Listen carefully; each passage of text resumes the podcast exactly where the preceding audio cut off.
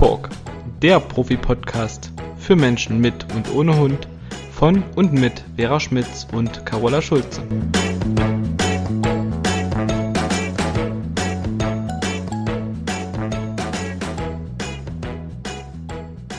Hallo, guten Morgen, liebe Carola. Guten Morgen, meine liebe Vera. Na, wie geht's dir? Bist du schon in Urlaubsstimmung? Oh, und wie? und wie? Ich habe schon angefangen, die ersten Sachen zur Seite zu legen. Ja, schön. Ja, freue mich endlich nach einem Jahr mal wieder Urlaub. Es wird Zeit. Bin ja. auch urlaubsreif, muss ich sagen. Mhm. Ich auch schon wieder. nee, mich äh, schreckt ja bloß ein bisschen das Wetter. Bei uns ist so kalt, 16 Grad und das im August. Ja, guck, ich bin Hm. kurzärmelig unterwegs und die Sonne scheint hier. Jetzt äh, ist schon ein bisschen bewölkt, aber an Kommt ja, sich ist es wieder schön. ja. Die Sonne kommt ja auch wieder Woche. zurück. Ich bin halt so ein Genau. wärmeliebender Mensch. Im Prinzip fürs Hundetraining ist ja kühles Wetter super. Die Hunde fühlen sich viel besser, da hatten wir schon mal drüber gesprochen. Aber naja. Ja, dann wollen wir heute mal ähm, ein Thema fortsetzen, was wir schon begonnen hatten in vorherge vorhergehenden Podcasts. Ähm, also das Thema Aggression an der Leine. Und wollen das heute auch abschließen und nochmal ein paar Dinge aufzeigen, die da eine Rolle spielen, neben den ganzen Sachen, die wir schon besprochen hatten. Liebe Vera, du kannst es ja bitte nochmal zusammenfassen, was wir alles äh, in den vergangenen Podcasts besprochen haben, damit wir dann anknüpfen können. Genau, also wir hatten kurz allgemein was über Aggressionsverhalten ähm, gesagt, dann die Gründe und äh, ja Ursachen für aggressives Verhalten an der Leine, ähm, Frustration, Unsicherheit, Angst, schlechte Erfahrungen, Verteidigung von Ressourcen, Spielzeugfutter oder auch Mensch. Ähm, wobei das ja dann, also der Mensch wieder eher die soziale Motivation wäre. Ein weiterer Hund äh, ähm, kann ein Grund sein. Dann äh, sexuell motiviertes Verhalten beziehungsweise sexuell motivierte Gründe. Mhm. Und dann hatten wir ganz zuletzt über territoriale Motivation gesprochen. Damit hatten wir dann den Teil 2 abgeschlossen. Ähm, und heute werden wir sprechen über Pubertiere, wie ich sie immer nenne. Mhm. Also hm, pubertäre Hunde mit zu viel Hormon und zu wenig Hirn. ja. Dann unbewusst verstärktes Verhalten und äh, Leinenführigkeit. Also eher in dem Fall eine schlechte Leinenführigkeit oder eine ungenügende, denn wer vorne führt, trifft Entscheidungen. Und ähm, bei vielen Hunden ist das ja auch so ein bisschen der Grund, ne? Wenn er da vorne läuft, muss er was übernehmen. Aber gut, da kommen wir später dazu. Genau. Lass Ja, uns doch mal mit den pubertären Vierbeinern anfangen. mit dem Pubertieren. Ja, da fällt mir auch gerade noch äh, was ein, was mir mal ein Mann gesagt hat, eigentlich in Bezug auf seine pubertierenden Kinder, aber da gibt's ja ganz viele Parallelen. Der hat gesagt, eigentlich müsste bei denen an der Stirn ein Schild kleben, wegen vorübergehenden Umbauarbeiten geschlossen. Und so kommt's mir auch manchmal bei einigen Hunden vor, oder halt natürlich auch bei den, sagen dass die Besitzer auch oft, dass viele Dinge, die schon super gut geklappt haben in der Welpenzeit, manchmal auch die Leinenführigkeit, äh, dass irgendwie gar nichts mehr geht, wenn die Hormone einschießen. Und das ist ja auch völlig normal.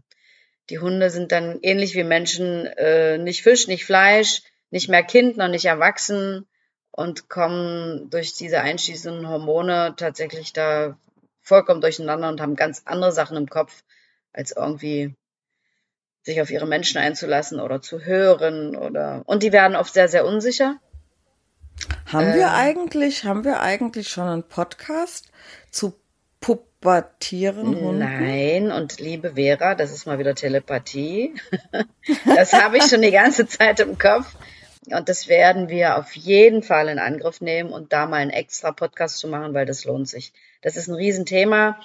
Jetzt also sei nur so viel dazu gesagt, dass also die Leinenführigkeit, die vielleicht in der Welpenzeit schon mal gut geklappt hat, in der Phase der Pubertät oft ähm, sehr zu wünschen übrig lässt, beziehungsweise gar nicht mehr geht.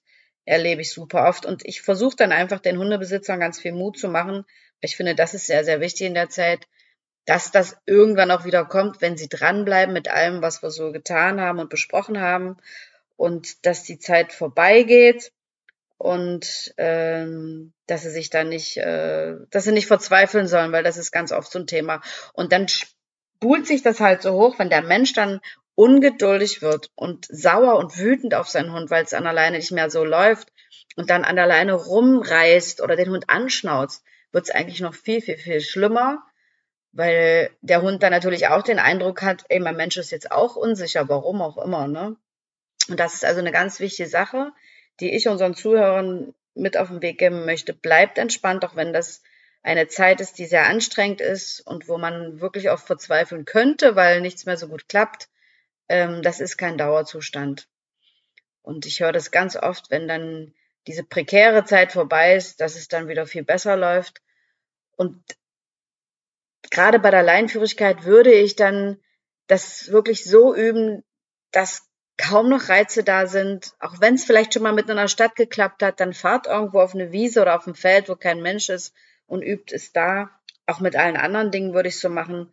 Und äh, wichtig ist einfach auch die Freude äh, am Hund sich zu erhalten, weil das ist ja dann auch ganz oft so, dass die Leute dann so frustriert sind, dass sie dann den Köter am liebsten irgendwo aussetzen würden. Manchmal natürlich nicht. Ja, ich ich kann das so ein Stück weit nachvollziehen, ja, ja. weil ähm, ne, man hat das Gefühl, mein Hund kann das doch. Und warum tut er das jetzt nicht? Aber er tut genau. es definitiv nicht, weil er einen ärgern will oder weil er protestiert, sondern wie mhm. du eben sagst, weil äh, eine Umbaumaßnahme im Gehirn stattfindet und weil er schlicht und ergreifend jetzt gerade nicht kann. Mhm. Ähm, ich habe das auch so ein Baustellenschild bei meiner Webinaraufzeichnung, wo es um Junghunde und Pubertät geht.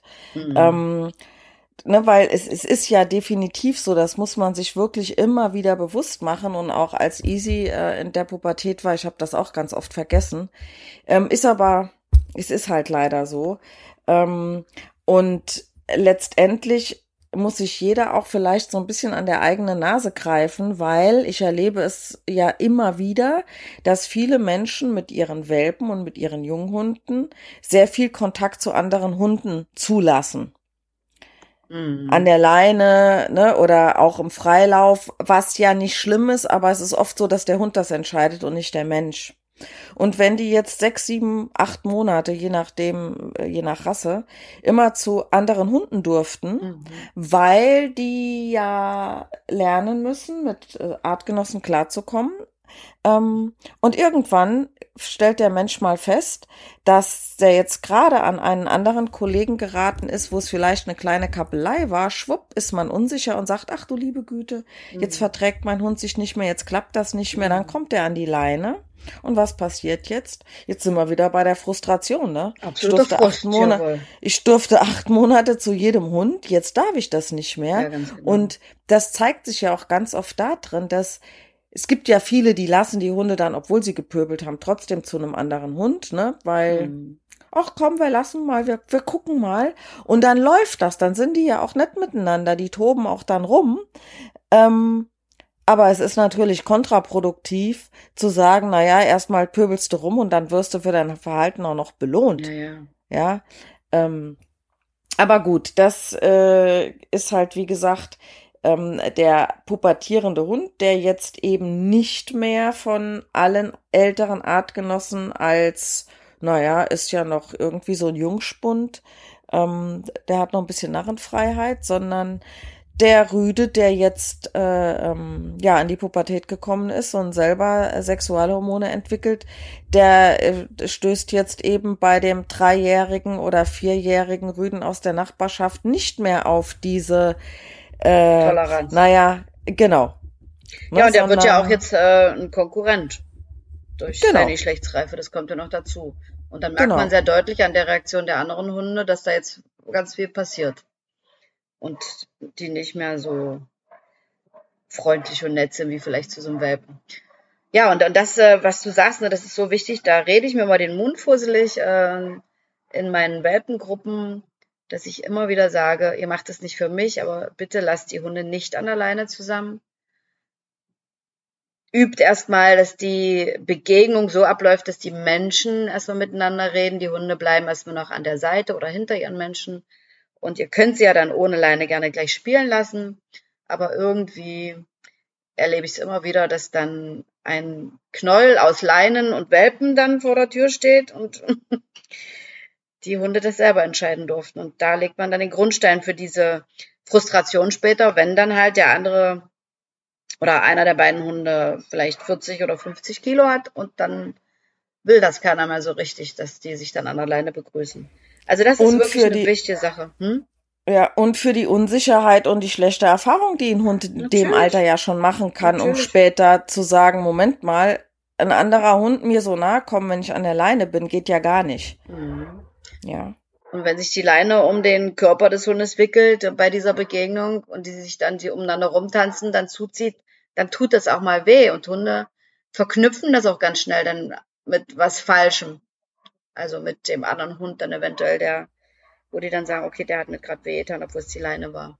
Mhm. Ja, ja, auf, auf jeden Fall. Ich denke, da hatten wir aber auch wahrscheinlich schon im ersten schon Teil was zu gesagt. Aber man kann es ja nicht oft ähm, genug wiederholen, liebe Bären. Nee, ich finde das super. Nee, genau. Und, ich finde auch so ja. zur Wiederholung ist das nochmal ganz angepasst. Aber wie wären denn jetzt ähm, Hundebegegnungen normal? Hm, was ist für einen Hund ein normales Verhalten? Naja, zum Beispiel würde ein Hund nicht frontal auf einen anderen drauf zustürzen, wenn er nett ist und äh, keine Konfrontation möchte, geht er einen Bogen. Genau. Und äh, er schaut dem anderen auch nicht direkt in die Augen, also der Blick wird abgewendet, manchmal auch der Kopf. Und das wäre eine nette Begegnung. Und ich meine, wäre, wenn wir durch die Stadt gehen, wenn viele Leute unterwegs sind, machen wir das als Menschen ja genauso. Wenn ich straff auf jemanden drauf zugehen würde und den dabei anglotzen würde, würde der sich aber auch bedroht und angegriffen fühlen. Mhm. Ich gehe um jeden Menschen einen kleinen Bogen mhm. Und gucke nur hin, Natürlich. wenn jemand ist, den ich kenne. Ansonsten. Äh, genau, nicht. das Beispiel bringe ich auch ganz oft. Na klar laufen wir nicht, wie ich das beim Hund empfehlen würde, schon vielleicht 50 Meter im Vorfeld einen Bogen. Nee. Aber wir wissen, wir kennen das Gegenüber nicht und genau. wir gucken ja auch oft genug aus Verlegenheit auf die Uhr, äh, ins Schaufenster, aufs Handy, kramen in der Tasche, damit wir einen Grund haben, dem Blick des anderen auszuweichen. Mhm. Ähm, genauso wie es in einem Aufzug wäre. Ne? Man stellt sich nicht Press Gesicht an Gesicht in einen Aufzug äh, einer Person gegenüber, die man nicht kennt. Ähm, und Hunde machen das in der Natur aus eben anders. Und wir bringen denen bei, naja, wir gehen jetzt beide auf der gleichen Gehwegseite und wir kommen dem entgegen, da muss er nun mal durch. Insbesondere haben Männer das Ding so, ne? Mm. Glaubst du das auch? Ja. Dass das eher Männer sind, so dieses, da muss er halt jetzt durch. Und das hat doch schon immer so funktioniert. Mensch, ja, ja, die sind da eher ein bisschen brachialer. Sorry, liebe Männer, ihr seid wahrscheinlich sowieso nicht, in der Minderheit, die hier zuhören, ne? Aber. Wir scheren ja auch nicht alle über einen Erfahrung. Kamm. Wir scheren Nein, nicht alle über einen Kamm, aber oft mache ich, äh, höre ich das von den Männern. Genau, die sind da so ein bisschen. Ja. ja, und ich meine, aber auf der anderen Seite wäre, wenn die Männer dann wirklich in so eine Begegnung auch entspannt reingehen und denken, ja, da muss er jetzt durch und wir machen das jetzt einfach, läuft es manchmal auch besser, als wenn eine unsichere Frau einen Bogen macht und denkt, oh mein Gott, da kommt ein Hund. Ne, also ja, spielt halt auch ja, natürlich, weil ähm, weil Männer, äh, ähm, das ist auch das ist auch meine Überzeugung, warum Hunde häufig, nicht immer, auf Männer besser hören, mhm. ähm, nicht weil die eine dunklere Stimme haben, nee, nee. sondern weil die nicht so geduldig sind. Ne? Also wenn eine Frau an einer Stelle stehen bleibt und ruft den Hund fünf bis zehn Mal und er kommt nicht, dann ruft der Mann beim ersten Mal normal, beim zweiten Mal erhebt er die Stimme und beim mhm. dritten Mal stampft er schon zum Hund und sammelt den ein. Das heißt, er wird tätig, er macht er was. schneller, genau. Genau. Und dadurch lernen die Hunde halt, oh, okay, wenn der die Stimme erhebt, meint das ernst. Ja, und ich meine, ein Hund Aber nicht, weil er ja die Stimme, so. Genau. Genau, weil danach halt eine Konsequenz folgt. Und das genau. ist ja so wichtig. Ne? Ein Hund reagiert genauso, der droht erst ein, zwei, vielleicht auch ein drittes Mal und dann handelt der. Und das ist genau. eine super wichtige Geschichte. Ja, da sind Männer ein bisschen zackiger dabei, das stimmt. Und wir Frauen versuchen genau. immer auch zu erklären und auch bitte nur komm doch und tu mir doch den Gefallen. Also genau. man kann es nicht pauschalisieren und generalisieren, aber so die Tendenz ist auf jeden Fall da, beobachte ich auch. Ja.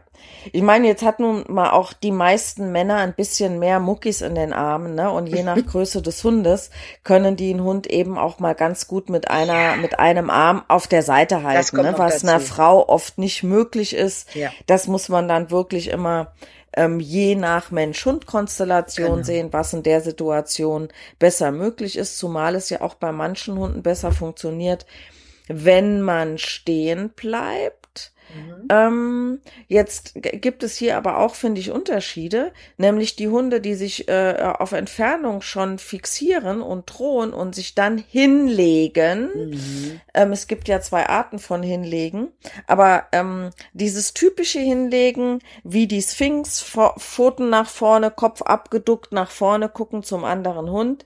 Ähm, viele ähm, Menschen glauben, das ist ein Beschwichtigungsverhalten, ist es aber nicht. Das ist tendenziell Drohen auf Distanz, womit ja. der Hund, der sich ablegt, ja auch einschätzen kann, wie der andere Hund darauf reagiert. Also es hilft ihm ein bisschen, mhm. aber es ist eben was ganz anderes als ähm, zu beschwichtigen. Das macht ein Hund, also das gibt es auch, dieses Hinlegen, aber dann legt der Hund sich tatsächlich eher mit der Arschbacke so zur Seite mhm. ähm, und dreht den Kopf weg, dreht sich leicht rund ein und guckt den anderen Hund nicht an. Und wenn der andere Hund dann zu ihm kommt, legen die sich ja häufig tatsächlich noch so leicht auf den Rücken und lassen sich beschnüffeln. Ne? Das Ganz wäre gut. dann eher ähm, deeskalierend und beschwichtigend. Mm. Aber manchen Hunden, die unsicher sind, die jetzt nicht näher gehen wollen, die einfach sagen, finde ich doch jetzt blöd, ne, da jetzt noch näher zu gehen. Manchen Hunden kann es helfen, wenn man die sitzen lässt ähm, oder einfach äh, man bleibt mit denen stehen, stellt sich dazwischen ähm, ich würde trotzdem auch immer so ein bisschen aus der Schusslinie gehen, also so ein bisschen zur Seite gehen, dass der andere Hund nicht so frontal auf einen, genau. genau, nicht so frontal auf einen zukommt. Aber man sollte genau gucken, was habe ich für einen Hund, ne? Weil es gibt auch genügend, die setzen sich einfach hin und nutzen dadurch die Zeit, den anderen noch richtig schön zu fixieren. Ja ähm, und kriegen dann noch Kekse reingestopft, weil sie ja sitzen bleiben und nichts tun, aber trotzdem fixieren sie währenddessen den anderen Hund. Was dann wieder da finde ich immer, genau. genau, da finde ich immer, muss man so ein bisschen genauer hingucken, bei welchem Hund stehen bleiben, sitzen lassen, ähm, ablegen, zugelassen werden soll und mhm. bei wem das jetzt eher kontraproduktiv ist. So ist es. Deswegen ist es ja so wichtig, die Körpersprache lesen zu können. Aber wenn man so ein bisschen ein Bauchgefühl dafür entwickelt und äh, weiß, okay, angespannte Muskeln und steif sein, äh, also man sieht's einfach, bedeutet halt wirklich nichts Gutes. Und wenn der Hund locker ist, die Rot ist unten und der legt sich so zur Seite, ähm, dann ist es meistens was Freundliches oder was Deeskalierendes, kann man sich so ein bisschen dran orientieren. Also einfach mal gucken, wie die Muskeln sind. Und Anspannung ist äh, ja mit diese steif werden und dann noch den anderen anglotzen, ist eigentlich immer ein Drohen. Ja. ich sage aber angespanntes, mhm. angespannte Körperhaltung steht für eine angespannte Situation. Ganz genau. Das ist so. auch ein, ein, guter Satz, den man sich so ein bisschen merken kann und ähm, ja, und im Zweifel verlasse ich die Situation. Wenn ich jetzt gar nicht so richtig weiß, hm, was bedeutet das denn jetzt hier alles, dann würde ich einfach versuchen, aus der Situation rauszugehen. Was natürlich bei Hunden, die, ähm, ich sage jetzt mal, über 30 Kilo wiegen, aber wahrscheinlich auch schon weniger und sich da steif hinlegen und sich sozusagen in den Boden krallen, nicht so einfach ist, äh, die nee. da wegzukriegen genau. von dieser Stelle. Das ist dann immer noch eine Hausnummer, deswegen ist es auch besser, ähm, das rechtzeitig zu machen. Man kann es ja, es deutet sich ja vorher schon an. Eigentlich auch rechtzeitig erkennen, und ich weiß es ja auch im Normalfall, okay, der, der legt sich jetzt gleich wieder hin, dass man da mal einen Schritt auf ihn drauf zugeht oder mehrere Schritte und ihn äh, nicht erst dazu, oder dass der sich nicht erst hinlegen kann, der Hund, oder dass genau. ich dann schon einfach aus der Situation rausgehe und mal die Richtung wechsle oder abbiege, dass es gar nicht erst so weit kommt, weil wenn so 30 Kilo Toffel erstmal liegt, äh, ja. Genau. Dann schaffe ich das kaum noch, den wieder auf die Beine zu kriegen. Dann liegt er. Ja. Man kann versuchen, je nachdem, wie das, das Kräfteverhältnis ist, den am, wenn er ein Brustgeschirr trägt, am Brustgeschirr so ein bisschen hochzuheben ja, und auf die geht. Beine hm. zu stellen. Genau. Oder von vorne, also sprich wirklich Richtung Kopf, Richtung Nase, durch den Hund durchzulaufen. Das gelingt aber auch nur da, wo der Hund schon entsprechenden Respekt vor Menschenkörper hat. Das ist die Voraussetzung, genau. Also auf ihn ja, drauf zugehen oder ich schieb manchmal auch die Fußspitze äh, zwischen seinen Pfoten so an die genau. Brust und tippe da. Dann mhm. gehen manche auch direkt, stehen manche auch direkt auf. Aber es hat ganz viel mit Respekt zu tun. Und wenn der Hund sagt, du kannst mich mal zu seinem Menschen, ich kläre jetzt diese Situation und ich sorge jetzt dafür, dass dieser Hund nicht noch einen Schritt näher kommt, dann hast du kaum eine Chance. Ja. Aber übers Brustgeschirr, ja klar, geht's ganz gut. Ja, ja, ne? wenn der sich runterdrückt und auf den Boden drückt und du hast hier so eine 45 Kilo Frau und einen 35 Kilo Hund, dann kann es schon ein bisschen schwierig werden. Ne?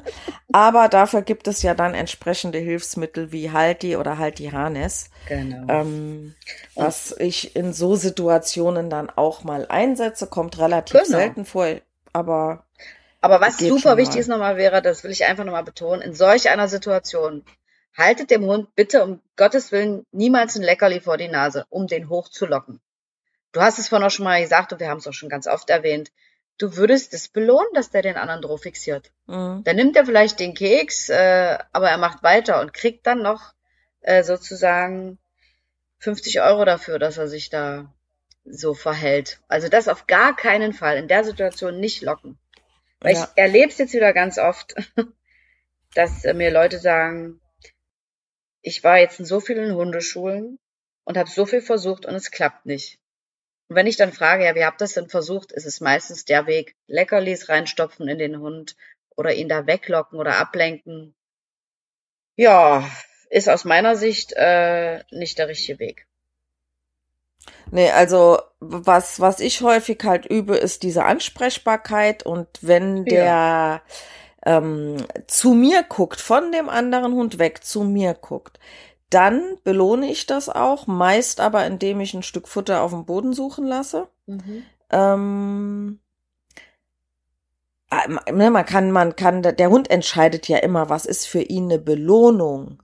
Mhm. Ja, ähm, aber wenn er jetzt nicht ansprechbar ist, und dann übe ich in vielen Situationen, also bei vielen Hunden auch, dass die Menschen sich umdrehen und weggehen, weil ich das im Vorfeld über dieses Ansprechen, Hund reagiert oder reagiert nicht schon ganz gut üben kann. Genau. Wenn er nicht ansprechbar ist, gehe ich einfach in eine andere Richtung.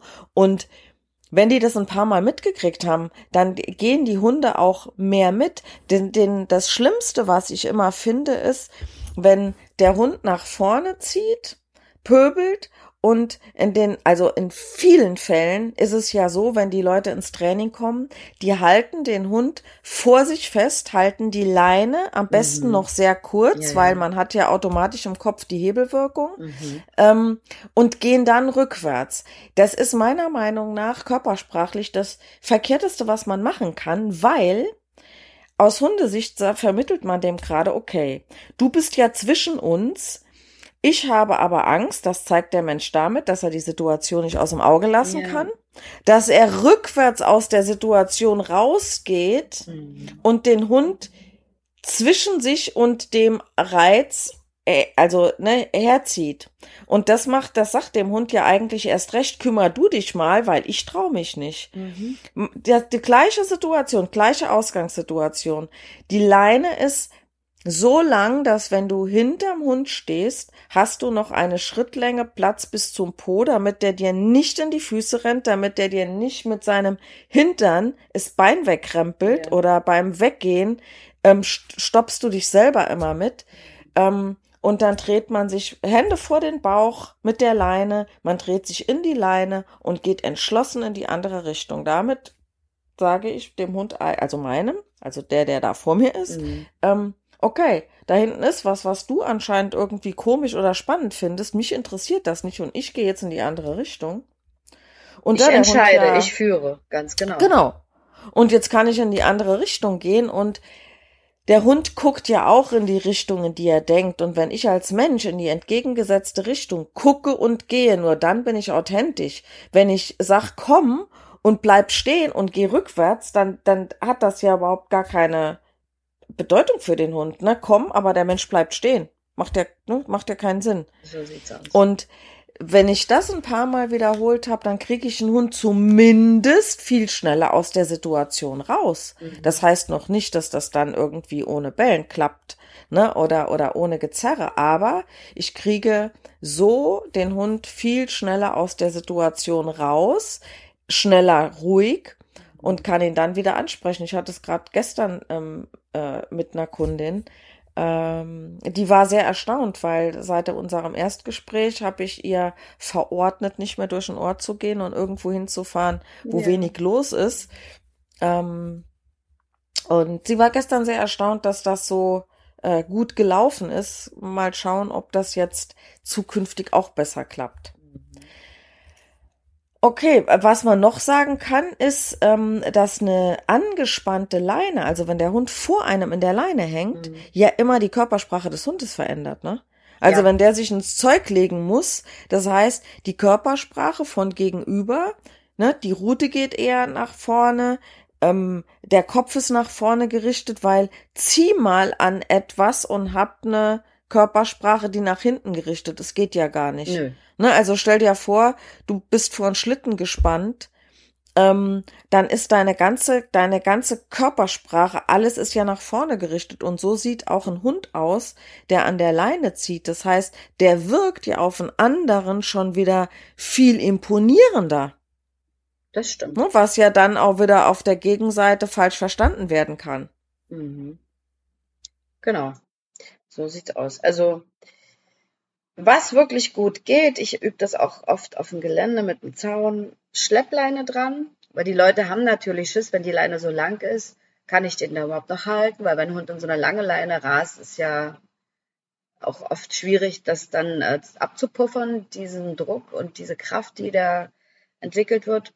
Und dann kann man im Notfall auch mal loslassen und dann kann man am Zaun sich Hunde bestellen, dreht sich locker weg und geht in die andere Richtung, hat da die Schleppleine noch in der Hand und das, dann hat der Hund zumindest die Möglichkeit zu folgen. Leine bleibt locker und der Mensch geht einfach ignorant weg. Das ist eine ganz gute Übung und mit Zaun dazwischen ist es für die Leute auch nochmal besser, wenn man denn sowas zur Verfügung hat, weil die sich dann sicherer fühlen. Aber das wäre auf jeden Fall eine gute Strategie, um das zu trainieren. Und wie du schon sagst, erstmal äh, in kleinen Schritten anfangen und Leinenführigkeit üben. Ne, da sprechen wir auch nochmal so ein bisschen drüber. Äh, wie kriege ich denn das überhaupt hin, dass der Hund an lockerer Leine läuft? Wie führe ich den denn wirklich? Und dann so Stück für Stück mehr in die Situation rein. Aber es ist halt ein langer Weg und nicht immer so leicht umzusetzen, weil Hunde gibt es ja inzwischen so viele, dass man kaum Ja, noch das- irgendwo üben das- kann, wo kein Hund mehr ist. Das kannst du, das kannst du laut sagen. Das ist der Wahnsinn. Ähm, ja, das, also wenn hier, wir waren ja eben beim Hunde fixieren und, und dieses auf Distanz auch drohen, ne? Mhm. Ähm, dass wir ja gesagt haben, okay, einmal Bogen laufen oder eventuell stehen bleiben. Denn was passiert, wenn der Mensch jetzt einfach seinen Weg weitergeht? Ne? Ähm, die Hunde, also der Mensch unterschreitet die Individualdistanz der Hunde zueinander. Du meinst jetzt, wenn die Ähm, beide trotz dessen aufeinander drauf zugehen, obwohl sich die Hunde Genau. schon signalisieren, komm mir nicht Genau. entgegen, ne? Also Genau, das, genau. äh, ne, genau. dass Und der Mensch merkt es nicht und geht trotzdem immer weiter auf den anderen drauf zu. Genau. Genau. Mhm. Ja, dann könnten wir jetzt mal äh, darüber sprechen, äh, ähm, wie verhält man sich denn richtig als Mensch? Also über das, wie kann ich es am Anfang managen, solange es noch nicht so läuft, um unerwünschtes Verhalten zu vermeiden. Also eigentlich haben wir ja schon ein bisschen was dazu gesagt jetzt in unserem Ja. Vorgespräch. Ähm, also erstmal, also bei ganz vielen Hunden, auch bei dem Hund, was ich, wo ich gerade angesprochen habe von Mhm. gestern, erstmal Hundebegegnungen vermeiden, Ja. weil dieses, diese, diese Hormone, die ausgeschüttet werden, ähm, also die ganzen Stresshormone, Cortisol, ähm, äh, Adrenalin. was haben wir denn noch genau, Adrenalin und so weiter. Ähm, also dieser ganze Hormoncocktail, der wird ratzfatz ausgeschüttet, aber geht nicht ratzfatz wieder runter, also auf den Pegel. Blut. Ich sag mal Ja. genau. Und dadurch ist jede Hundebegegnung aufs nächste, ähm, äh, wird man wieder bereit, oder bereiter, wie soll ich sagen, ne? Also wenn ich ein Level von von null habe, wenn ich rausgehe und beim ersten Hund bin ich auf zehn, ich sag jetzt einfach mal ja. irgendwelche Zahlen, ne? Beim zweiten Hund auf zwanzig, naja, irgendwann koche ich über, ne? Ja. Also dann wird's halt noch schlimmer und ähm, das braucht halt häufig über mehrere Tage, bis das wieder komplett abgebaut ist und deswegen mhm. erstmal ähm, Hundebegegnungen zu vermeiden, dann auf große Distanz und dann mache ich es immer so auf große Distanz anfangen, ähm, Alternativverhalten anzubieten. Also wo ich wirklich mhm. sage, ähm, ganz einfach, weil Futter suchen kann jeder, ähm, dass der Hund sich wenn ich ihn anspreche, aktiv dafür entscheidet, guckt er weiter zum Hund und pöbelt eventuell oder lässt er sich auf den Mensch mit einem Futtersuchspiel ein. Mhm. Bevor mal, ne? Also das, es ist ja immer so eine Phase von, na klar, üben wir Leinenführigkeit ähm, und der Hund soll ordentlich gehen, aber dadurch, dass das ja auch eine gewisse Zeit dauert, bis ein Hund das dann gelernt hat und schon erst recht in dieser Situation, vergeht ja eine Weile. Also versuche ich ja in der Zwischenzeit irgendwas anzubieten, dass ich sage, sage, okay, ich komme durch eine Hundebegegnung durch, aber es läuft noch nicht ganz entspannt genau, und äh, leinenführig. Genau. Ähm, dazu muss aber häufig die, die Distanz noch groß genug sein. Also auf zwei Meter Entfernung funktioniert das dann auch nicht. Mhm. Dann hatten wir ja schon gesagt, ähm, an der Seite warten und der Mensch sollte immer als Puffer dazwischen sein. Also wer näher dran ist, ist derjenige, der für Sicherheit sorgt, der Entscheidungen trifft genau. und das sollte in dem Fall ja auch der Mensch sein. Dann gut Bogenlaufen haben wir ja jetzt auch schon drüber gesprochen, den Hund beim Bogenlaufen aber immer auf die abgewandte, abgewandte Seite. Seite nehmen. Ne? Also der Mensch immer als Puffer dazwischen. Und Unbedingt. wenn gar nichts geht, also wie vorhin gesagt, der Hund ist nicht ansprechbar, der will sich hinlegen, ähm, äh, der, der, der ist nur darauf fixiert, dann zur Not wirklich auch einfach umdrehen und die Richtung wechseln. Nur mhm. wie wir das eben schon gesagt haben. Ähm, wenn ich einen Hund habe, der jetzt das noch nicht zeigt, also es gibt ja auch, ne, die kommen ja nicht so zur Welt. Ähm, mhm. Man kann das am Anfang ja auch belohnen, wenn die einen anderen Hund sehen, aber sich jetzt nicht nur um den Hund kümmern, sondern eben um den Mensch, dass ich das am besten schon von Anfang an so vermitteln. Ja. Ne? Wenn du dich mit mir beschäftigst, passiert bei mir was Schönes. Das wäre optimal. Nicht nur bei anderen Hunden ist es, ist es spannend. Das wäre optimal. Und was vielleicht noch eine ganz wichtige Sache ist, was mir gerade so einfällt, ähm, für uns ist es klar, ne, und so wie du es jetzt beschreibst, ist es eigentlich auch klar, dass äh, die Menschen ignorant sind dem Hund gegenüber. Weil viele Menschen versuchen ja dann dem Hund irgendwelche Kommandos zu geben oder zu sagen, nein, hör auf, Schluss aus. Und die Aufgeregter, die halt mit dem Hund reden und den vielleicht dann noch anschnauzen und anpöbeln in der Situation, umso mehr kriegt ja der Hund den Eindruck, hey, mein Mensch ist ja auch sehr aufgeregt und bellt ja quasi mit mir mit. Ja. Also, und äh, Ansprache ist auch immer eine Form von Aufmerksamkeit und damit eine Bestätigung für das Verhalten des Hundes. Also ganz wichtig, Klappe halten, ignorant agieren und möglichst tief durchatmen, damit man sich da vom Hund nicht so auf die Palme schicken lässt. Du sagst es. Dann, ähm, was, was ich häufig mit äh, Hunden oder mit Kunden mache, äh, in Gruppen, aber auch teilweise im Einzeltraining, ähm, dass die Menschen lernen, andere Hunde wegschicken. Das mache ich auch in der Gruppe. Ne, also ja. für die Situation, was mache ich denn, wenn mir ein freilaufender Hund begegnet? Mhm. Ähm, fängt meist damit an, dass die Menschen lernen, ihren eigenen Hund mal wegzuschicken. Mhm. Ähm, dann irgendwann kommt ein anderer dazu, der sich wegschicken lässt. In der Gruppe kann man das auch ganz schön machen. Will ich aber jetzt nicht weiter drauf eingehen. Das sprengt mhm. hier wieder den Rahmen. Ne? Und das aber, muss man auch einfach üben. Das kann man jetzt genau. nicht so erklären. Das ist eine Übungssache. Genau. Ähm, gut, Gegenkonditionierung, Aufbau eines Alternativverhaltens wäre zum Beispiel Futterbeutel oder, oder ein Gegenstand tragen. Also gerne auch ein Spielzeug. Es muss ja nicht unbedingt der Futterbeutel sein. Je nachdem, was aber, der Hund am meisten mag. Hm. Genau, aber ich finde ein Ball oder ein Kong, irgendwas, was springt, sehr ungünstig. Absolut. Falls der Hund doch mal einen Fang öffnet, dann ja. Fluppt es auf, die, es auf die Straße und Hund hinterher und Chaos ist vorprogrammiert. Nee, sollte schon was sein, was nicht so springt und Genau. rollt und wenn es aus dem Maul fällt oder fallen gelassen wird, dass es einfach an Ort und Stelle liegen bleiben. Genau. bleibt. Ne? Ähm, gibt aber vielen Hunden äh, Sicherheit und was mir ganz Mhm. oft auffällt, Ja, wenn genau. Hunde etwas tragen, wollen die von sich aus eher einen Bogen laufen. ja klar, weil sie ja auch äh, dem Streit aus um diese Ressource aus dem Weg gehen wollen. Genau.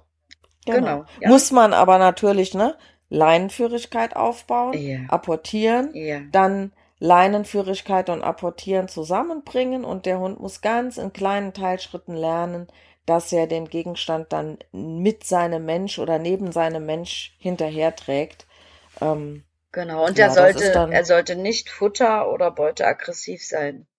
Also wenn er dann noch anfängt, das, den Gegenstand zu verteidigen oder dann noch zusätzlich Stress hat, weil er eh schon äh, nicht so entspannt ist mit Ressourcen und anderen Hunden, dann muss man da auch ganz genau hingucken. Also deswegen ist es immer besser, man lässt dann mal einen Trainer dann auch mit drauf gucken. Genau, wollte ich gerade wollte ich gerade sagen, ne? Das sehen wir oder wissen wir ja dann. Mhm. Ähm, ich frage das zu Beginn auch immer, ob ein Hund die Tendenz hat und dann ist, sieht man das ja auch im Training. Ja, genau. Ähm, aber in der, an der Situation klar, ne, dann wäre das einfach noch zu früh, dann muss der Mensch auch mal klarstellen, dass er die Ressourcen verwaltet und verteidigen kann, dass das nicht der, Ja. der äh, eigene Hund machen kann. Ähm, gut, vernünftige Leinenführigkeit, haben wir ja eben auch schon drüber gesprochen, ne, ist letztendlich das A und O Du nimmst mir das Wort Dass aus dem Mund, der- wollte ich auch. neben oder hinten dran läuft und nicht vor einem. Mhm. Dann klar, erwünschtes Verhalten würde ich tendenziell immer verstärken. Ähm, und je nach Situation, also je nach Hund, je nach Hund und auch nach Mensch, je nach Mensch, Mhm. ähm, erfolgt hier auch schon mal eine Korrektur. Also es gibt ja schon Hunde, da macht der Mensch wirklich rundum, sei es denn zu Hause bei den, bei den häuslichen Strukturen, ähm, beim Abchecken, bei der Leinenführigkeit, ähm, Ressourcen verwalten, Belohnung, also das Timing stimmt, dass er vieles richtig macht und trotzdem pöbelt ein Hund immer noch Ja, genau. Ne, da kann man auch mal sagen, okay, jetzt wird hier mal ein Tabu gesetzt. Und nochmals, das möchte ich wirklich betonen, das machen wir erst, wenn wir das Gefühl haben und auch sehen, dass der Mensch die meisten Sachen gut umsetzt und dass, wie du gerade sagst, der Mensch halt den Hund sonst anleiten und führen kann, der Hund großen Respekt hat und dann kann man den Hund halt auch mal aus, mit einem Tabu aus so einer Situation rausholen und das beenden. Aber nicht äh, mit Wasserflasche direkt beginnen. Das habe ich ganz oft, dass die Leute sagen, da können wir nicht einfach mal mit der Wasserflasche striezen. Das sieht man doch auch bei Martin Rutter in den Sendungen. Ja, genau. aber dass davor ganz, ganz viel passiert ist und dass das wirklich das letzte Mittel der Wahl ist, das ist mir immer sehr wichtig, das zu betonen. Und ich sag dir, Vera, ich brauche es ganz selten nur mal so eine Korrektur. Genau, weil wenn das andere vorne schon aufgebaut ist, dann braucht man die Korrektur ja nicht Nö, mehr. Meistens nicht. Ähm, aber es ist leider in vielen anderen Hundeschulen, bei anderen Trainern, ähm, häufig so, äh, oder es wird einfach wo auch immer so vermittelt, weil es, es, es kommen ja viele Kunden zu mir, zu dir wahrscheinlich auch, die sagen, ja, habe ich schon probiert, funktioniert nicht. Ja, genau. Ganz genau. Ne? Also Wasser stört dir nicht. Nee, wenn es falsch gemacht wird, nicht. Und wenn die Flasche zur Bedrohung wird, auch nicht. Ich versuche wirklich immer darauf zu achten, dass der Hund nicht schon Meideverhalten zeigt, wenn er nur eine Wasserflasche sieht. Finde ich total blöd. Ja. Ähm, sondern er soll Meideverhalten zeigen, wenn der Mensch eine entsprechende Körperhaltung zeigt, weil dann kann ich die Wasserflasche oder was auch immer ich als Korrekturmittel Mhm. nutze, später lassen. Ja. Das Aber ist ja wenn das ich- Ziel bei so einer ich- Korrektur. Man Cut setzen und dann ist auch gut. Nicht ständig den Hund nass sprühen. Also das, Nee, wenn man immer, immer, immer wieder korrig- korrigieren muss, dann hat es keinen Sinn. Dann stimmen Dann- ganz viele nee, andere ja, dann- Sachen nicht. Dann genau. hat man ganz viele Baustellen, die man erstmal äh, bearbeiten muss. Und das ist nicht Sinn der Sache. Also eine Korrektur, wenn dann kurz, knackig auf den Punkt und möglichst nur ein, zwei Mal und dann sollte es auch reichen. Und wie du schon sagst, ich setze vor als Mensch meine Körpersprache ein und korrigiere dann erst, damit dann mal so ein Vorbeugen oder ein Drohfixieren auch reicht ohne dass ich jedes Mal dann noch die Keule schwingen muss. Genau, aber die, die Menschen, die das selber aufbauen, die machen das ja meist so, Ja. dass die einfach so halbherzig mal spritzen. Genau. Ne? Hat dann nicht so viel Bedeutung für einen Hund. Ähm, und was mich doch maßlos ärgert, ist, also ne, man erklärt den Kunden das und auch wenn der Spaziergang noch so kurz ist, du müsstest das jetzt immer mitnehmen. Ja, ich wollte ja mal nur fünf Minuten raus. Aber der Hund lernt doch, dass ähm, wenn der Mensch einen bestimmten Gegenstand eingesteckt hat oder damit, der das in der Hand hat, ne, also damit Mhm. droht, äh, dann kann er sich schon drauf einstellen. Und wir wollen mal sagen, eine Korrektur ist ja nichts, was einem Hund wehtut oder wehtun muss, sondern eine Korrektur ist tatsächlich nichts anderes als ein Trauma. Er erschreckt sich. Er erschreckt sich vorm Wasser, er erschreckt sich vor einem, vor einer körperlichen Korrektur wie einem Schnauzgriff oder einem Nackenstoß. Mhm. Es ist ein Schreck, den der Hund in der Situation kriegt. Nicht mehr und nicht weniger. Aber es ist ein Trauma und das mache ich ja nicht einfach mal eben so.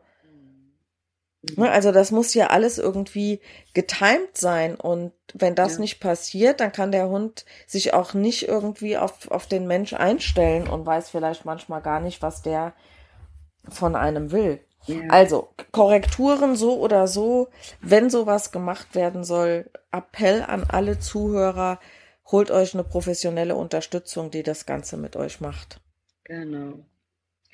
Ja, super wichtig. Und was vielleicht mir in dem Zusammenhang auch nochmal einfällt, ich hatte es jetzt erst wieder, ähm, es gibt tatsächlich Trainer, die fangen bei den Welpen schon an, die Leinenführigkeit über den Leinenruck zu üben. Oh. Ja, das ist ja auch eine heftige Korrektur, hatte ich jetzt erst. Ne? Und den Leuten hat es aber Jetzt gleich immer noch? immer noch. Den, Hab- den widerstrebte das aber, ja, ich auch nicht. Den widerstrebte das aber ständig an dem Hund rumzurucken. Und äh, ja, und auch dieser Leinenruck äh, ist für manche Hunde ein ziemlich schweres Trauma sogar, weil am Hals äh, sind die sehr sensibel, das sollte man nicht unterschätzen. Und wenn du ständig so einen Ruck kriegst, du hast es auch an der Reaktion gesehen von dem Hund, der dann ständig so, ständig immer in der Erwartung, jetzt kommt der Ruck, so ein bisschen hat er Mhm. sich zusammengekauert und die Ohren nach hinten genommen. Also der zuckte schon vor, bevor der Ruck kam sozusagen. Also ja, und da, die fangen ja gar nicht an, erstmal mit irgendwelchen Sachen üben, sondern da wird direkt gesagt, ja, mit Leinenruck, zack, hier, ziehst ein paar Mal dran, äh, sobald der vor will und dann geht das. Also das finde ich aus in Steinzeit alte Methoden, äh, die sollte man heutzutage nicht mehr einsetzen. Aber ich hatte es jetzt tatsächlich wieder im Training. Ja, das ist mir jetzt zum Glück länger nicht begegnet, aber wie man sieht, gibt es auch hin und wieder Manches hält sich ewig, da fragst du dich. Genau. Ja, was haben wir denn noch auf der Agenda? Fällt dir noch was zu ersten Hilfemaßnahmen ein? Ja, wir haben eigentlich schon alles gesagt, glaube ich, dass man also erstmal den Sachen versucht, aus dem Weg zu gehen, dass man auch mal äh, Dinge benutzen kann wie das Halti oder das Halti-Harnessgeschirr, um durch die Situation gut durchzukommen, dass man dieses Anschauen übt und dann, wenn sich der Hund in der Situation auf mich einlässt, das belohnen, dass er sich eingelassen hat mit dem Suchspiel, meinetwegen. Äh, aus der Situation raus. Ja, was haben wir denn noch für Erste-Hilfemaßnahmen? Mm, Also ich würde mal sagen, wenn, ich meine, wir leben ja nicht unter den Laborbedingungen, wie man ein Hundetraining äh, am besten aufbauen würde. Ne? Das Mhm. heißt, es kann ja schon mal sein, man geht jetzt irgendwo, sagt, ach Mist, da bekommt mir ein Hund entgegen, dann gehe ich noch mal zurück. Jetzt drehst du dich um, kommt dir auch ein Hund entgegen. Ne? Das heißt, du sitzt jetzt quasi so in der Falle. Ähm, an dieser Stelle würde ich tatsächlich auch mal sagen, wenn es bei dem Hund möglich ist, ne, dann lenke ich den auch mal ab. Also mein Futtersuchspiel zählt für mich nicht als Ablenkung, sondern als Alternativverhalten, weil der Mhm. Hund muss sich aktiv entscheiden. Ja, genau. An dieser Stelle, wenn der Hund noch nicht gepöbelt hat, würde ich auch durchaus mal durchgehen lassen, wenn jemand Futter in die Hand nimmt oder eine Futtertube in die Hand nimmt und den Hund da dran vorbei füttert, allein aus dem Grund, dass der jetzt nicht wieder so ein mega Randale macht, wo wir dann wieder bei den Hormonen sind, die den Pegel wieder so hochschnüren. Ne? Aber wie gesagt, das soll nicht generell sein, dass ich den Hund an allen Hunden vorbeifüttere und ist, ne, der lässt sich nur auf die Futtertube ein ja. und ansonsten kriegt er gar nichts mit, da kann er ja nichts bei lernen. Aber es wäre eine erste Hilfemaßnahme, damit eben. Nicht dieses Aggressionsverhalten wieder auftaucht. Ähm, aber ganz wichtig, immer beginnen, bevor der Hund das unerwünschte ja, Verhalten zeigt. Das ist so schwierig, diesen Moment dann wirklich abzupassen.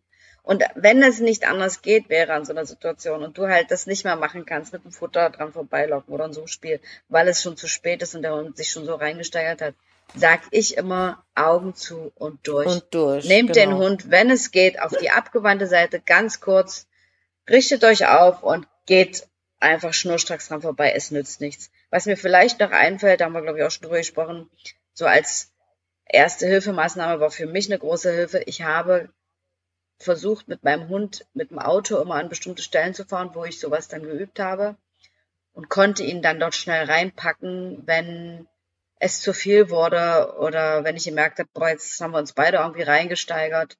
Und es war einfach ja auch ähm, aufgrund dieses ungleichen Kräfteverhältnisses, ne, 40 Kilo gegen 48, äh, für mich immer eine Erleichterung, dann auf die Art und Weise eine Pause zu machen. Ja, gute Idee. Auf jeden Fall. Na, oder wenn es gar nicht anders geht, ich merke, oh shit, da kommt links, rechts, vorne, hinten ein Hund, mhm. äh, packe ich den erstmal ins Auto und da kann ich mich ja dann wieder sehr entspannt da vorstellen. Der Hund erlebt mich auch wieder souverän in der Situation und das äh, finde ich auch so als Trainingsmöglichkeit eine ganz gute Variante. Genau. Mhm. Das finde ich, das finde ich auch. Ähm, vielleicht bei dem einen oder anderen Hund noch einen Maulkorb aufbauen äh, ja. bei den Hunden, die als Übersprung oder auch als Maßregelung an dieser Stelle in den Mensch beißen. Ne? Mhm. Also sich umdrehen und sagen, ey, verdammt nochmal, ich will da jetzt hin. Genau. Gibt es hier und da, gibt es Gott sei Dank nicht so häufig. Und was auch passieren kann, gerade wenn man sich versucht, da vorzustellen oder ähm, dazwischen zu gehen oder sich umzudrehen, ein bellender Hund macht ja das Maul auf und zu. Und hier und da gerät auch schon mal ein Oberschenkel dazwischen, ne? oder eine Wade, je nachdem, ja, ja. wie groß der Hund ist. Also in solchen Fällen haben die Menschen ja dann Angst, jetzt nicht vor dem anderen Hund, aber davor, vor dem eigenen Hund erwischt zu werden. Mhm. Ähm, und dementsprechend werden die natürlich unsicherer. Und da finde ich dann immer unabdingbar, dass man sagt, okay, jetzt muss man einen Maulkorb bei dem Hund aufbauen, genau. damit der Mensch sich in der Situation nochmal sicher fühlt. Nur, dass das der Vollständigkeit halber ja. auch nochmal erwähnt wird. Ne? Es geht immer darum, den Menschen in eine Position zu führen, wo der sich wieder souverän und möglichst entspannt an anderen Hunden vorbeitraut mhm. und merkt, aha, es geht ja. Und wenn es am Anfang auf 50 Meter Entfernung ist und dann auf 40, auf 30, auf 20 und irgendwann ja. vielleicht auch bei 5. Und wir müssen auch mal sagen, dass das hier und da Grenzen hat, ne? Also, mhm. dass es auch mal Hunde gibt, da kannst du nie entspannt in zwei Meter Entfernung am anderen Hund vorbeigehen. Ja, sowas gibt's. Ne? Das gibt es und ähm, ja, muss man auch teilweise mal damit leben können, weil jeder Hund ist individuell, ähm, hat seine individuellen Grenzen, genau wie wir Menschen auch. Und man muss Abstand davon nehmen, zu sagen, ja, so habe ich mir das mal vorgestellt. Und der, der frühere Hund, der war genau so. Und der Hund vom Nachbarn, bei dem läuft das alles so gut. Ja, es gibt eben Hunde, da hast du nicht den absoluten Vorzeigehund. Und wenn man sich damit abfindet, dass es hier und da kleine Baustellen gibt, ähm, dann kann oder dann lässt sich auch besser damit leben. Das ich kann einen Hund nicht, ich kann mir einen Hund nicht so backen, wie ich ihn gerne hätte. Und ganz häufig lernt der Mensch ja auch was vom Hund. Ja, total. Ja, wie du schon mhm. sagst. Und das ist immer so das Aller, Allerwichtigste. Und das fand ich ja auch von Anfang an so toll bei dieser Ausbildung bei Martin Rütter, dass wir also wirklich auch so individuell das Training dann halt gestalten. Und es gibt halt auch Menschen, die nicht anders können. Und dann macht man mit denen so ein Training, dass es, dass sie irgendwie durch diese Situation trotzdem gut durchkommen. Aber es wird halt nie perfekt sein, aber es muss auch keiner perfekt sein. Und manchmal muss man sich halt da irgendwie so ein bisschen ähm, was einfallen lassen, damit es trotzdem irgendwie entspannt und befriedigend ist für alle Seiten. Und aber es ist bei jedem Menschen und bei jedem Hund immer wieder neu und immer wieder anders. Und da muss man sich einfach drauf einlassen und einstellen und dann kann man den Menschen da auch ganz viel Mut machen. Und die entspannen sich dann auch, wenn die wissen, ja, okay, shit, ich muss mich ja nicht äh, verbiegen oder jetzt mit dem Hund irgendwas machen, was mir überhaupt gar nicht liegt. Das finde ich immer noch ganz, ganz wichtig. Und ich habe heute erst zu einer Frau gesagt, ist der Ruf erst ruiniert, trainiert es sich ganz ungeniert. Witzig, ja. Weil die hat mir erzählt, sie wollte Abschalttraining machen und der Hund hat natürlich erstmal gebellt und dann öffneten sich so gegenüberliegend die Fenster und so. Ich sage, naja, dann kenne ich die Nachbarn schon. dann kam mir das heute früh so in den Kopf. ja, ja, von daher. Das, das ist wohl, das ist wohl wahr. Ähm, ja, letztendlich, was, was halt äh, vermieden werden sollte, ist, dass man wirklich sagt, ich mache mein Ding trotzdem und äh, ich gehe halt trotzdem in Hundebegegnungen. Das ist ja so dieser, dieser dieses Training, was man früher gemacht hat, ja. äh, immer wieder rein. Teilweise heute noch geht. Ne? Ähm, mhm. ja, in der Hundeschule, wir haben dann Hundebegegnungen geübt also mal klar, ne, um das einem Kunden zu zeigen und das am Anfang zu machen, kann ich auch gerne mal mhm. äh, andere Hunde bestellen. Ähm, oder äh, was ich ja lieber mache, statt jetzt Hunde zu bestellen, ist tatsächlich, ich fahre mit den Kunden an einen Ort, wo ich weiß, dass Anleihenpflicht ist und übe es im reellen Leben. Ja, das weil äh, unsere Kundenhunde, die dann oft genommen werden, die laufen ordentlich an der Leine. Ne? Du nimmst ja da nicht gleich einen anderen Problemfall mhm. dazu, wäre ja ein bisschen blöd. Mhm. Ähm, so, dann laufen die schon ordentlich an der Leine und schwupp funktioniert das mit dem äh, Hund, der normal aggressives Verhalten zeigt oder an der Leine pöbelt, ne? zerrt wie bescheuert, ist ja nicht bei jedem Hund äh, exakt gleich. Ähm, aber dass die sagen, ja, okay, der Hund da vorne, ne, der ist ja nicht bedrohlich, weil der Mensch hat den ja unter Kontrolle. Läuft da aber einer an der Flexileine vor einem, zieht in der Leine, wie, wie ich eben gesagt habe, ne, die Körpersprache ändert sich dadurch. Mhm. Ähm, okay, da kommt mir ein imponierender Hund entgegen, der will was von mir, der Mensch kontrolliert den auch nicht und schon hab ich wieder den Salat. Das macht einen riesen Unterschied. Ja. Ne, deswegen übe ich spätestens dann, ähm, wenn das schon mal ein paar Mal gemacht wurde, immer in, mit reellen Hunden, mit, mit anderen Leuten, die einem entgegenkommen. Ähm, so ist das Leben. Ja, so ist es Leben, genau. Ja. Ähm, aber eben nicht sagen, okay, ich mache jetzt mein Ding weiter und dann äh, ich übe nur ab und zu, jetzt habe ich wieder nichts dabei und dann gehe ich immer wieder in Situationen rein, weil ganz klar, Emotionen werden immer mitgelernt. Und wenn mhm. ein Hund bei jeder Hundebegegnung sich irgendwie scheiße fühlt und selbst wenn er nur total aufgeregt ist, weil er hin will, er ist aufgeregt und Aufregung ist ja auch eine Emotion. Ja. Und wenn die immer und immer wieder in dieser Situation auftaucht, wie willst du dann erwarten, dass du irgendwann einen entspannten Hund an der Leine hast? Das wird wohl eher nicht passieren, wenn das so bleibt. Und das ähm, ist eine, ein ganz wichtiger Punkt. Und da bin ich voll bei dir, dass man wirklich, dass einem bewusst ist, wenn ich den Hund immer wieder in diese Situation bringe und sage, ich gehe da jetzt jeden Tag dreimal lang und der muss sich doch irgendwann dran gewöhnen, dass man meistens das Gegenteil erreicht. Ähm, dass ja. es dann dadurch schlimmer wird, weil dem Hund ist ja auch klar, dass ich ihn immer wieder in diese Situation reinbringe ohne dass ich wirklich irgendwas verändere oder ihm Hilfe und Unterstützung anbiete. Und meistens äh, sind die nachher so frustriert, äh, dann ist es auf einem Level, wo es ganz schwierig wird, da nochmal entgegenzuwirken. Oder zumindest dauert es dann sehr, sehr, sehr, sehr, sehr lange. Also immer in kleinen Schritten und immer das Training so gestalten, dass es auch was bringt und dass was Positives bei rauskommt und der Hund äh, sich auch mal entspannen kann und der Mensch. Also dann lieber wirklich ganz äh, klein, klein, klein anfangen, in Babyschritten. Ich sage mal zu den Leuten, kommt, wir sind jetzt im Kindergarten, in der nächsten Stunde vielleicht schon in der Grundschule, aber Universität ist jetzt einfach äh, noch nicht angesagt. Die meisten ja. Leute denken, na, jetzt muss doch das endlich mal so gehen und die verlangen auch viel zu viel für, von ihren Hunden. Und wenn wir nochmal bei der Pubertät sind, das ist auch ganz oft ein Punkt, wo ich sage, überleg doch mal, wie alt dein Hund ist. Das ist absurd, was du da gerade von dem verlangst. Und äh, der muss erstmal geistig und körperlich auch reifen und diese schwierige Phase jetzt hier mit dir gemeinsam durchstehen. Naja, also wie gesagt, zur Pubertät machen wir garantiert mal noch einen extra Podcast. Und wir haben jetzt fast eine Stunde um, meine liebe Vera. Ja. Ich würde doch sagen, das ist jetzt auch an der Stelle. Ja, wir alles können gesagt. vielleicht noch mal so ähm, ganz grob zusammenfassen, ja, was wir, was wir alles ähm, irgendwie gesagt haben. Also äh, wie begegnen Hunde sich normal? Wie kann ich es managen? ähm, wie verhält der oder sollte der Mensch sich richtig verhalten, mhm. äh, um dem Hund eine gute Anleitung zu geben. Ähm, weil ganz klar, wenn ich oder der Mensch in der Situation nichts ändert, kann sich auch das Verhalten des Hundes ja nicht ändern. Ne? Der Mensch ist immer derjenige, der, der äh, ähm, eine Veränderung einleiten muss. Ja. Ähm, dann haben wir erste Hilfemaßnahmen gehabt.